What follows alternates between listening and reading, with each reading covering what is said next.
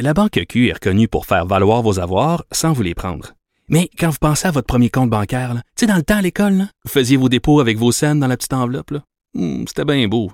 Mais avec le temps, à ce compte-là vous a coûté des milliers de dollars en frais, puis vous ne faites pas une scène d'intérêt. Avec la Banque Q, vous obtenez des intérêts élevés et aucun frais sur vos services bancaires courants. Autrement dit, ça fait pas mal plus de scènes dans votre enveloppe, ça. Banque Q. Faites valoir vos avoirs.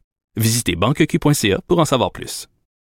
Alors, chaque jeudi, on parle d'économie, mais aussi de politique et de plein d'autres choses avec Adrien Pouliot, chef du Parti conservateur du Québec. Salut, Adrien. Hey, salut, Richard. Écoute, je veux te parler euh, d'entrée de jeu. Là. On a quelques sujets qu'on veut aborder, mais bon, c'est la guignolée des médias aujourd'hui. Et je le rappelle, hein, on vous attend ici à Cube Radio, au coin de Berry et Sainte-Catherine. Il y a des gens qui sont prêts à prendre vos dons. Soyez généreux. C'est rare qu'on parle de pauvreté. C'est comme si le problème était réglé. T'sais, on n'en parle jamais. Dans les campagnes électorales, on parle jamais de pauvreté. Il y a quand même des gens qui tirent le diable par la queue. C'est, rare qu'on en parle de ça. Non, puis c'est vraiment une belle initiative euh, ouais. de la part des médias. Si tu te rappelles, là, ça a commencé tout petit cette affaire-là, puis c'est vraiment rendu une grosse, euh, une grosse initiative. T'sais, Je trouve que ça oblige aussi, ça oblige les médias à parler, en parler. de pauvreté. Ah ouais, on n'en parle pas. Ça. Puis tu sais, les Québécois sont quand on regarde les statistiques là, de le, le, montant d'argent que les Québécois donnent, c'est c'est pas très élevé là. Franchement, là, c'est pas nécessairement notre affaire la plus forte. On n'est pas numéro un là-dedans. Est-ce que je peux dire qu'on est on est généreux pour l'impôt puis les taxes Oui, oui, oui, oui, oui. On en a parlé. T'en as parlé tantôt. mais euh, mais les Québécois sont par contre euh, là où tu vois la générosité, c'est par exemple quand il y a des inondations, si tu te rappelles, ou des des, des catastrophes naturelles, les gens sont prêts à aider. Tu sais, mais mm. mais beaucoup d'eux disent, écoute, j'ai déjà donné assez d'argent en impôt que il m'en reste pas beaucoup pour donner à des, vrai que, des organismes de charité. Par l'impôt on donne, euh, au, ouais. on, on, donne à la santé, on donne ouais. à l'éducation par l'impôt. Écoute, j'ai déjà parlé là, là, à, à, des sans-abri. Il y, a un bonhomme que je voyais, il était toujours en face d'un commerce où j'allais, puis bon, je jasais avec, puis tout ça, puis tu sais, comment ça que t'es dans la rue, puis tout ça. Écoute, ça prend pas grand-chose, hein. Euh, une dépression, ouais. des problèmes de santé, une séparation, là, boum, boum, boum. Débouler les marches, là, ça prend deux, trois, deux, trois bad luck dans ta vie, là, puis tu peux te ramasser super pauvre. Oh oui, puis tu sais, si t'as le malheur en plus de ça de tomber dans l'abus de substances, Ben oui. euh, c'est vraiment. Ah, tu sais, souvent, on, on, pense que les, les, les, conservateurs, les gens de droite on, sont des gens de cerveau puis ont pas de cœur, alors mmh. que c'est c'est pas du tout ça. C'est les gens de droite ou les gens qui sont conservateurs voient l'aide d'une façon différente. C'est que eux, ils disent l'État est pas nécessairement le mieux placé pour aider les, pauvres. Euh, nous, on croit beaucoup à la charité privée, euh, à des initiatives, que ce soit des églises, que ce soit des organismes euh, communautaires. Les gens de droite aiment beaucoup les organismes communautaires parce que on pense que quand, quand l'aide vient d'une organisation qui est proche de la clientèle, appelons ça une clientèle, c'est toujours mieux. C'est mieux géré, c'est, mmh. les services sont plus proches, tu connais ton monde, tu connais, entre guillemets, tes clients. C'est de l'aide où l'argent va directement aux gens qui en ont besoin. C'est ça pas, pas dans les poches de ci puis de ça. C'est ça. C'est pas décidé par un bureaucrate euh, au 13e étage du complexe G qui connaît rien, qui voit rien, qui est pas sur le terrain. Alors, tout l'aspect volontariat, communauté. D'ailleurs, c'est très fort. Euh, tu sais, en Ontario, par exemple, ben, les organismes communautaires sont très, très forts. Moi, j'ai déjà lu un, un, un livre qui, euh, qui, qui m'avait vraiment marqué, que je trouve brillant, et qui, qui dit que la, la, la, la, différence, entre autres, entre les anglophones et les francophones, c'est que c'est la différence entre le protestantisme et le catholicisme. Mm -hmm. Les francophones sont souvent catholiques, les anglophones sont protestants. Le catholicisme, tu dis, l'Église va s'occuper des pauvres. Tu sais, le Vatican va s'occuper des pauvres. Les protestants disent non, c'est à moi de m'occuper directement des pauvres. Tu sais, de, tu sais nous autres, c'est l'État. T'sais, on a remplacé l'Église par l'État. Euh, L'État va s'occuper des pauvres, alors que les protestants, ils ont un sentiment de communauté. Tu vois souvent ça chez les anglophones. C'est à la communauté, euh, aux gens de la paroisse, de prendre soin les uns des autres. Et ouais, je trouve qu'effectivement, il, il, y a des racines ouais, non, religieuses. Non, non, c'est une bonne réflexion, ça. Moi, j'ai des, des neveux qui sont anglophones, qui sont allés à l'école anglophone à Montréal. Et euh, les dons, l'implication communautaire, euh, faire du bénévolat, c'est le mécénat est ça quelque fait chose, partie. Oui. Le mécénat est quelque chose de plus ancré dans la communauté anglophone que chez les francophones. Oui, et, et, souvent on dit ben c'est parce que les francophones ont moins d'argent, les gens les gens d'affaires, euh, tu sais on est rendu peut-être maintenant un, un, point où tu as, des francophones qui ont quand même des grosses fondations, mais tu as raison, c'est c'est vraiment intéressant ce que tu dis, j'avais jamais pensé à ça mais avant, c'était l'Église euh, qui s'en occupait, puis là, c'est l'État. C'est un autre genre d'église. C'est un autre genre d'église. Alors, nous autres, on fait notre chèque d'impôt, puis on s'occupe de rien. Oui, les protestants, ils passent pas par, euh, par l'Église. Les protestants disent on doit prendre soin les uns des autres. Le protestantisme, c'est ça. C'est pour ça que les anglophones, la communauté est très importante. En tout cas, bref, soyez généreux aujourd'hui. Écoute, j'avais Sylvie Lalande un peu plus tôt ce matin.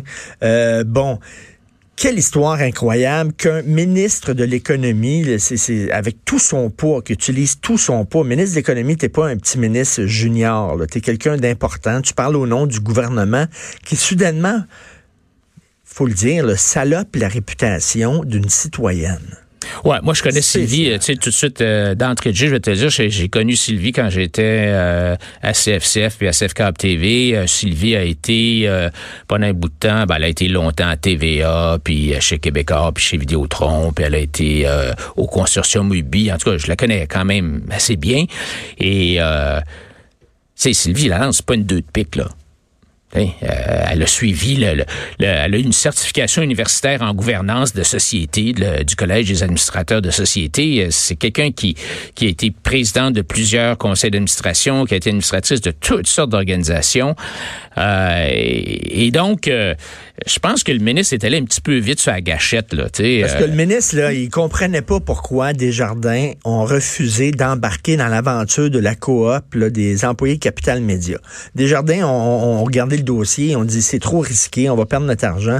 Nous autres, on met pas une scène là-dedans. Fait que lui, il a dit comment ça se fait que Desjardins dit non à ce dossier-là? Ah! Ça doit être parce que c'est Sylvie Lalande qui siège euh, sur le Conseil des Québécois, puis Pelado et compte, puis euh, tout ça. Mais, mais c'est c'est assez bizarre de, voir un ministre de l'économie qui dit à, une institution euh, bancaire ou entre le mouvement des jardins, vous allez investir là-dedans.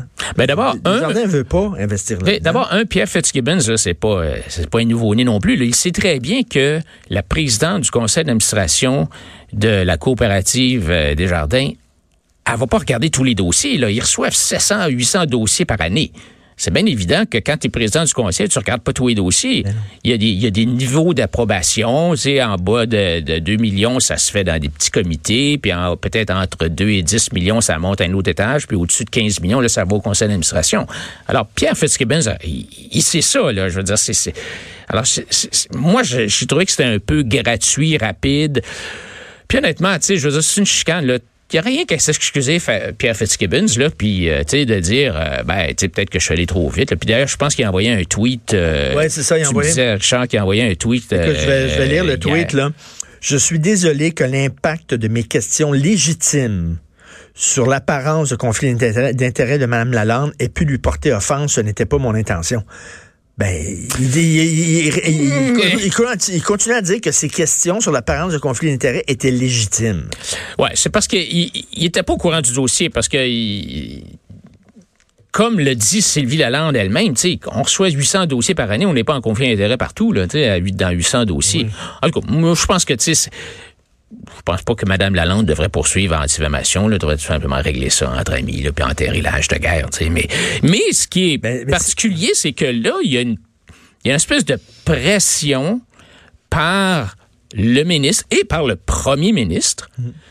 imposée à Desjardins. de dire, ben écoute, nous, là, on, on te donne des crédits d'impôt puis euh, tu devrais investir là-dedans. Mais là, ça n'a pas de bon sens. Là. À chaque fois qu'il y a un dossier qui est refusé, est-ce que Desjardins va se faire dire, ben là, euh, tu reçois des crédits d'impôt? Même, euh, même Legault est même allé jusqu'à dire, ben là, vos crédits d'impôt, on peut remettre ça en question. Peut-être ouais, qu'on vous les donnera pas, les crédits d'impôt, si vous ne si vous refusez. mais tu sais, c'est pas des tweets à Desjardins. S'ils trouvent que le, le, le, le dossier leur projet d'affaires, leur plan d'affaires est pas assez solide pour investir là-dedans. C'est leur décision à eux autres. Là. Mais moi, je vais te dire quelque chose aussi. toute la question des crédits d'impôt, pour moi, il ne devrait pas y en avoir de crédit d'impôt. C'est-à-dire qu'on devrait dire à tout le monde au Québec, quand tu investis dans une entreprise, si tu réussis à la revendre, à revendre tes actions puis à faire un profit, tu ne devrais pas être imposé là-dessus plutôt que de donner ce privilège-là seulement à certaines personnes qui investissent dans le Fonds de solidarité ou le Fonds d'action CSN ou euh, des jardins, moi, je pense qu'on devrait éliminer l'impôt sur le gain en capital pour favoriser l'investissement dans nos, nos, nos PME ou dans nos entreprises alors que là, ce qu'on fait, c'est que c'est le petit Québec Inc. Hein, euh, qui est toujours euh, euh, un peu, je te dirais, c'est tout le monde un peu main dans la main là-dedans. Ben il y a des relations un peu incestueuses, hein, la Caisse, le Fonds d'action, la Desjardins. C'est toujours les trois, quatre, cinq mêmes, Investissement Québec, qui investissent dans les projets de, de nouvelles entreprises. Moi, je pense qu'on devrait tout simplement dire, pas d'impôt sur le gain en capital. Allez-y, puis si vous faites de l'argent, tant mieux, puis on vous encourage à le faire. Et là, tu as vu le McGuinness, la, cimenterie, on met de l'argent là-dedans, on met de l'argent là-dedans, puis ça donne strictement rien. Non, ça, c'est beaucoup d'argent, ça, ça, on, ça, on le sait. Là. Ça, c'est pour dire, regardez, euh, en Gaspésie, on prend soin de vous, on, a les régions à cœur, puis tout ça. C'est rien que ça, c'est pour acheter des votes. Là, ah, c'est comme les éoliennes. les éoliennes, c'est pareil. Là. Les éoliennes, c'est un désastre là, en termes de coûts, mais c'était pour encourager les régions. Puis le problème, c'est que, entre autres, les éoliennes, c'est qu'à un certain point, tu dis, OK, je n'ai assez d'éoliennes, mais là, si tu arrêtes d'en construire, tu vas mettre du monde à pied. Ils disent, non, continue à construire, continue à construire. Oui, mais. Alors qu'on nage, on nage dans des, surplus, d'énergie. Puis tu sais qu'il y, y, a une loi qui nous oblige à acheter de l'électricité de mini barrages, de oh petits ah barrages. C'est une loi là. C'est ah vraiment on est obligé d'acheter de l'électricité même si on n'en a pas besoin. Toi là, mettons là, si tu as plein de céréales chez vous là, à un moment donné tu rouvres la porte du garde-manger, tu dis ben j'ai pas besoin d'acheter des céréales, j'en ai en masse. Mais nous autres là au Québec là, on a plein de céréales pour on va en acheter quand même.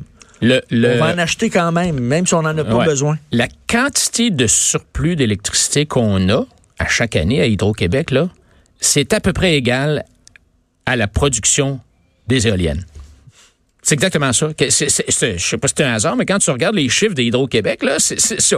On a tant énormément de surplus, puis si on n'avait pas d'éoliennes, on serait juste kiff on serait juste parfait.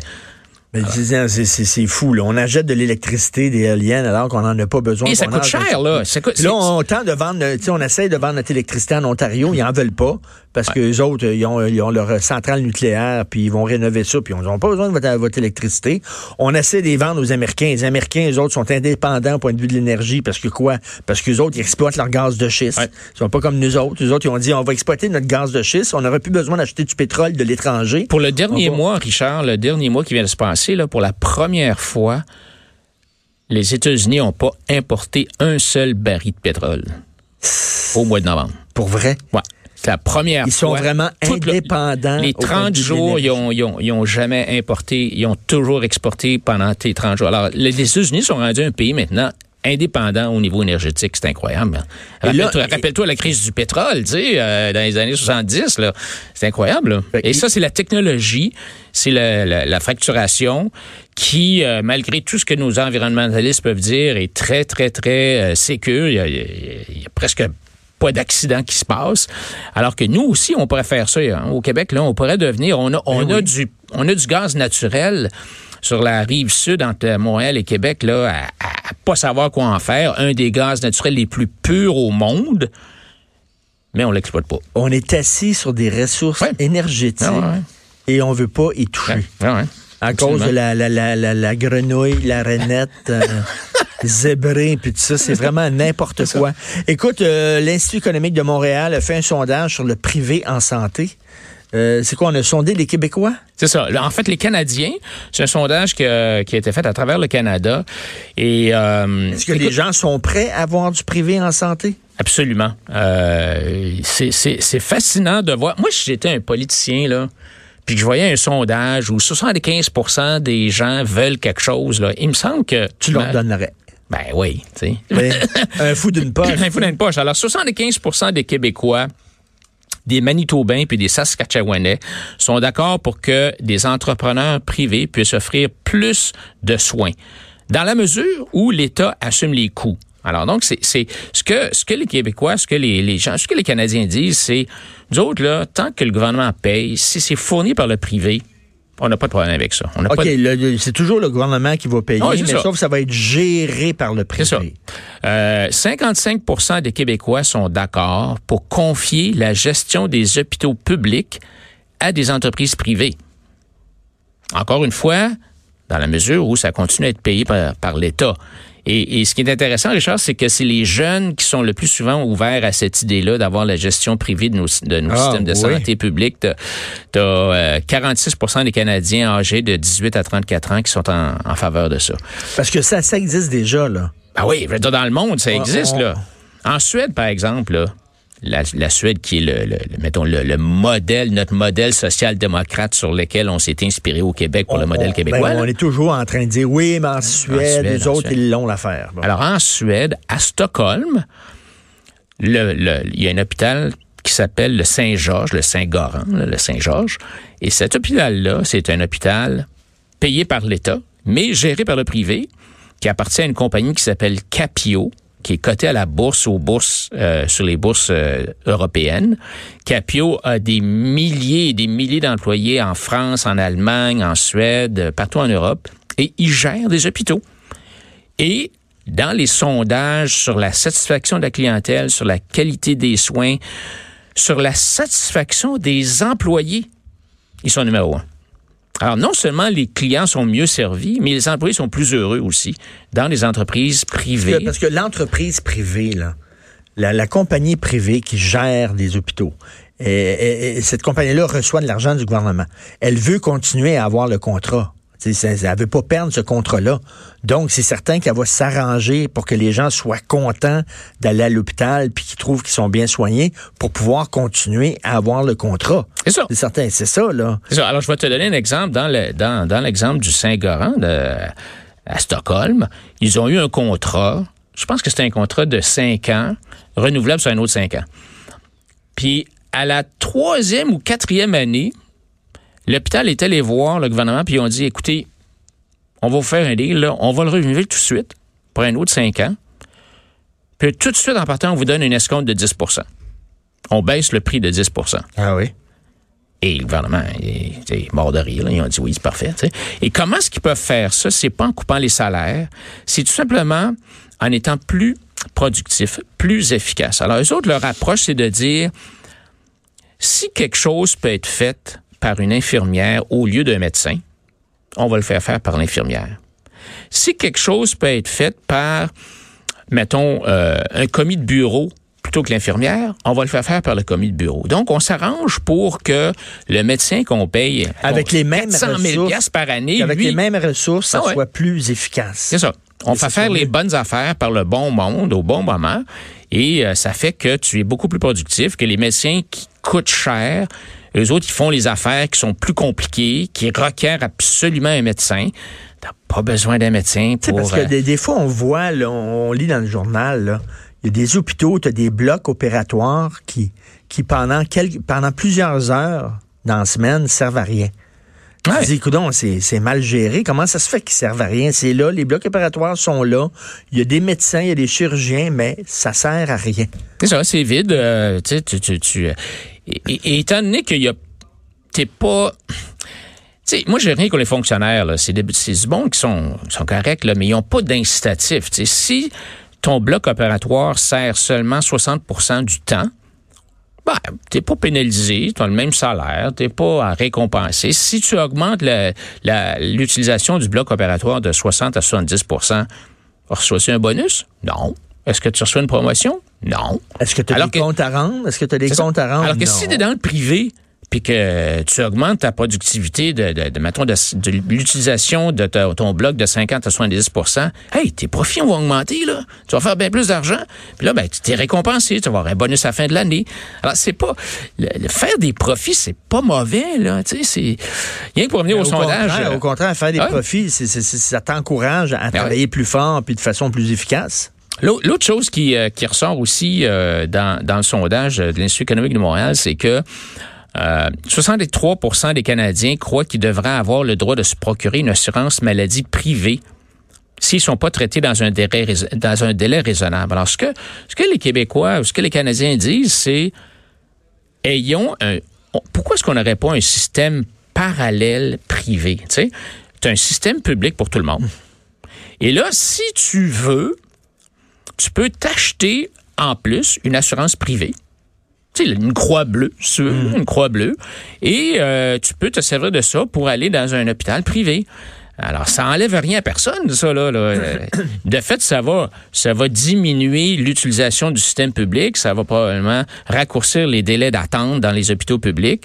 Donc, c'est bon pour tout le monde. Il y a des gens qui disent, oui, mais ça crée un système de santé à deux vitesses. Si tu as de l'argent, tu peux avoir une assurance, tu peux aller dans un hôpital privé, tu peux te payer des soins que monsieur et madame tout le monde peuvent pas se payer. Fait que c'est ça qui fait peur ah aux gens, le système de santé à deux vitesses. Ouais, mais mais Richard, euh, regarde, euh, regarde l'alimentation. On a un système d'alimentation. Ben, tout est à deux vitesses. Ben non, mais c'est à, non, c'est à 50 vitesses, là, l'alimentation. Ben là, tu as des petites boutiques spécialisées, tu as des IGA, tu as des Costco, tu as des Walmart, tu as un bouquet de choix dans l'alimentation. C'est un système à 50 vitesses. il me semble que Pourquoi est-ce qu'on n'aurait pas la même chose en santé? Puis que les gens qui ont de l'argent, ils, iraient, mettons, dans un hôpital privé. Ce qu'ils feraient, c'est que il y aurait moins de temps d'attente dans les hôpitaux publics parce qu'il y, a ben certaines personnes qui quitteraient le système public puis ça désengorgerait le système public, à moins que je me trompe. Exact. Non, non, exact. Puis, est-ce qu'on dit, ben là, ça n'a pas de bon sens, les riches, ils peuvent se payer des bons restaurants puis euh, aller dans des épiceries fines, on va bloquer ça, on va, tout le monde va aller euh, au IGA ou euh, au Super C pour que tout le monde soit égal? C'est pas ça qu'on dit. On, on a un filet social, on a de l'aide sociale pour les gens qui ont pas les moyens. Alors, eux autres, on leur envoie un chèque, puis ils vont magasiner où ils veulent. Puis ça, on n'empêche pas pour cette raison-là les gens d'aller, euh, qui ont les moyens d'aller dans une épicerie fine. Mon, fils va dans une école privée. OK? Euh, puis je, l'avoue, c'est assez cher, cette, école-là, mais bon, je suis chanceux, j'ai les moyens. Et j'ai croisé un, un, bonhomme qui était en taxi, puis euh, c'est un chauffeur de taxi, puis il envoie ses enfants là. Puis un chauffeur de taxi, on peut pas dire qu'ils ont des salaires énormes là. Puis euh, j'ai demandé, ah oui, puis j'ai c'est quand même assez dispendieux, mais dis-moi, moi, c'est une priorité. Chacun fait sa priorité. Il y a des gens qui veulent aller en vacances l'hiver ou qui veulent avoir un gros char, tu sais. Moi, mon argent que j'ai, j'ai pas énormément d'argent, mais je mets ça sur l'éducation de mes enfants parce que moi, je juge que c'est important. Fait que je fais des sacrifices ailleurs dans ma vie. Puis je mets, j'envoie mes enfants dans, cette école-là parce que je juge c'est une bonne école. Ben, j'ai dit, wow, tu sais, quand même. Ben, c'est ça, il y a des gens qui pourraient dire, ben, moi, ma priorité, c'est que je vais, je vais m'acheter une assurance santé privée. C'est ça, je vais, je vais me priver ailleurs dans d'autres affaires, mais je juge qu'une assurance santé, c'est important. Si on est malade, d'avoir des bons soins, de pouvoir aller dans. Tu sais, chacun fait ses priorités, sa liste de priorités, là. Ouais. Puis, l'autre chose aussi qu'on a au Québec, euh, c'est qu'on empêche les gens qui travaillent dans le système public de travailler aussi dans, le, dans un système privé. Ce qu'on devrait dire, c'est, écoute, fournis ta prestation de travail normale dans, dans le public. X, X heures au public. X heures, 30 heures par semaine, mettons, dans le public. Puis après ça, tu peux aller le privé. Ouais. Et euh, l'Institut canadien, on a fait des, euh, des sondages là-dessus et il y a beaucoup d'infirmières, il y a beaucoup de médecins qui disent Ouais, moi, je ferais peut-être un autre, peut-être 5-10 heures dans le privé. Si j'étais capable, tu sais, je travaillerais mon 40 heures par semaine dans, dans le public. Puis après ça, ben, j'irais euh, mettre un 10 heures dans le privé. Mais c'est beaucoup, ça. 10 heures, euh, tu sais, c'est 25% de plus. Alors, il y a, y a, beaucoup, hmm. beaucoup de, de, de d'empêchement euh, à la libre entreprise dans le système de santé. Moi, je pense que ça prend un filet social pour tout le monde, un minimum garanti. Tu sais, c'est ça. On veut pas que les gens meurent dans la rue. Mais on ne devrait pas, pour cette raison-là, empêcher l'utilisation de, de, nouvelles technologies ou l'utilisation de la libre entreprise pour fournir des, des meilleurs services euh, ou des services de qualité. Et toi, écoute, c'est, on a, il reste rien qu'une minute, mais je vais te poser une question. C'est sûr, ça prend 20 minutes pour y répondre. Hein. Mais le revenu minimum garanti, t'en penses quoi, toi? Il n'y a plus de bien-être social, il n'y a plus d'assurance chômage. tout le monde a un salaire de base. Tout le monde, que tu travailles, que tu travailles pas, boum, puis that's Après ça, ben, débrouille-toi. Ben, moi, je, moi, je suis plutôt contre ça parce que, ben, ce que tu as dit, ça n'arriverait pas. Si on avait un, revenu minimum garanti, je peux pas croire que les gouvernements vont abolir l'aide sociale, vont abolir l'assurance chômage. c'est ça derrière l'idée d'un ben, revenu minimum théorie, oui, mais en pratique, ça. mettons que tu fais ça, là la prochaine élection, il y a un gars qui va dire Ah, ben là, en plus de revenu minimum garanti, je vais vous offrir un petit bonbon. Puis là, Ben l'élection suivante, c'est un autre bonbon. Finalement, on revient avec tous nos systèmes en plus du revenu minimum garanti. D'après moi, c'est ça qui arrive. c'est ça. Théoriquement, tu serais pour, mais tu- Ouais. tu- c'est pas comme ça Mais que c'est ça pas se comme ça que ça va arriver dans la vraie vie. Merci beaucoup, Adrien. Hey. Merci, Adrien Pouliot. On se reparle. Toi, tu pars euh, dans le sud. Ouais, ouais, mais on va continuer à jaser ensemble. Là. OK, parfait. Merci beaucoup. Adrien Pouliot.